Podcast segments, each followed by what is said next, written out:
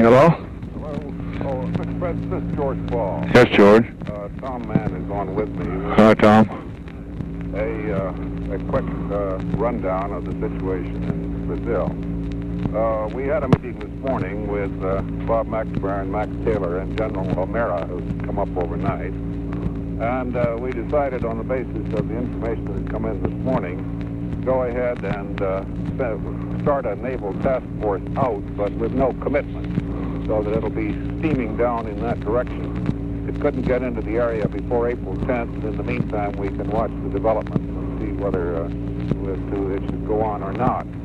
But uh, it can be done in a way that doesn't create any any kind of public uh, uh, stir. The second thing is uh, we're I've located some some Navy tankers in Aruba, and the big thing that they're going to need if they have a successful revolt down there at some point probably is uh, uh, some uh, uh, gasoline, both for motor vehicles and for the aviation. Uh, the tankers are going to be loaded, but again, they can't be down there till around April the 8th to, to the 13th. But this is a precautionary move that we're, we're taking. Third is they're getting together a shipment of ammunition, but this will have to wait uh, uh, before uh, we start moving it, because it'll probably have to be moved by by plane, and that can only be done after the situation is clarified and we've clearly decided to make a commitment in the situation. Now, what is actually happening on the field is very confused. We just had a teletype conversation with Linc Gordon in Rio.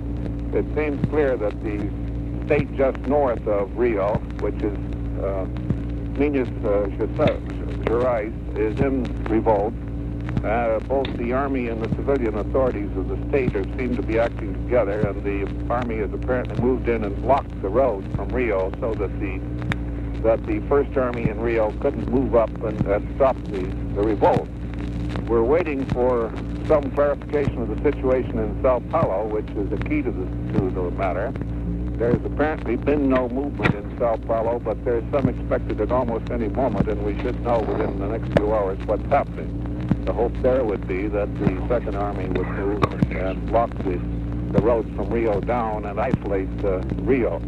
And uh, in the meantime, they have drafted an impeachment in congressional circles of Goulart, but there's been no action taken on it. But they've listed all the offenses against the Constitution, which they allege. And there's a lot of uh, bickering around to see what could be done, presumably, in the way of forming some kind of a rump uh, civilian government, which would have a claim to legitimacy. The government uh, governors are apparently going to meet Wednesday, and uh, on the basis of the information that Gordon has, there's a significant number of the of the governors who are prepared to move against uh, uh, Goulart, about uh, nine of them altogether, which is a, a, very impressive number. How many do they have? Total number of states there is uh, about, uh, how many altogether? 19. 20?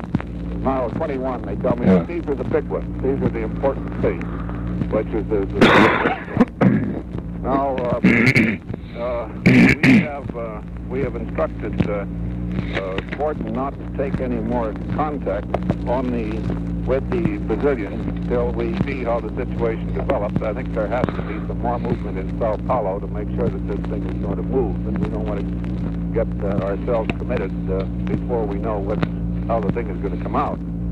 Uh, uh, he feels that on the basis of the momentum that's been started so far, it can, it can wait for 12 hours before anything has to be, or, or overnight before we have to take any decision on whether we should or shouldn't move. And I think uh, that we can uh, we can see the developments and then make a judgment on it. I gather you're you're planning on coming back for us tonight. Yeah, I'll be in there about 8:30. Right. Well, we, we may have another meeting this afternoon with, with McNamara, but in any event, we'll be changing this information, but I did want you to know situation. I think we ought to take every step that we can, be prepared to do everything that we need to do, uh, just as we were in Panama, if that is at all feasible. Right.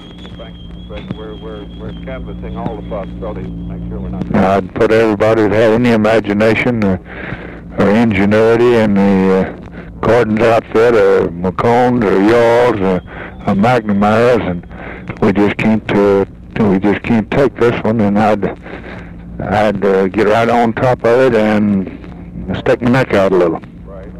Well, we do. It's, just just our own uh, our own feeling about it, and we we're we've gotten it well organized, I think now.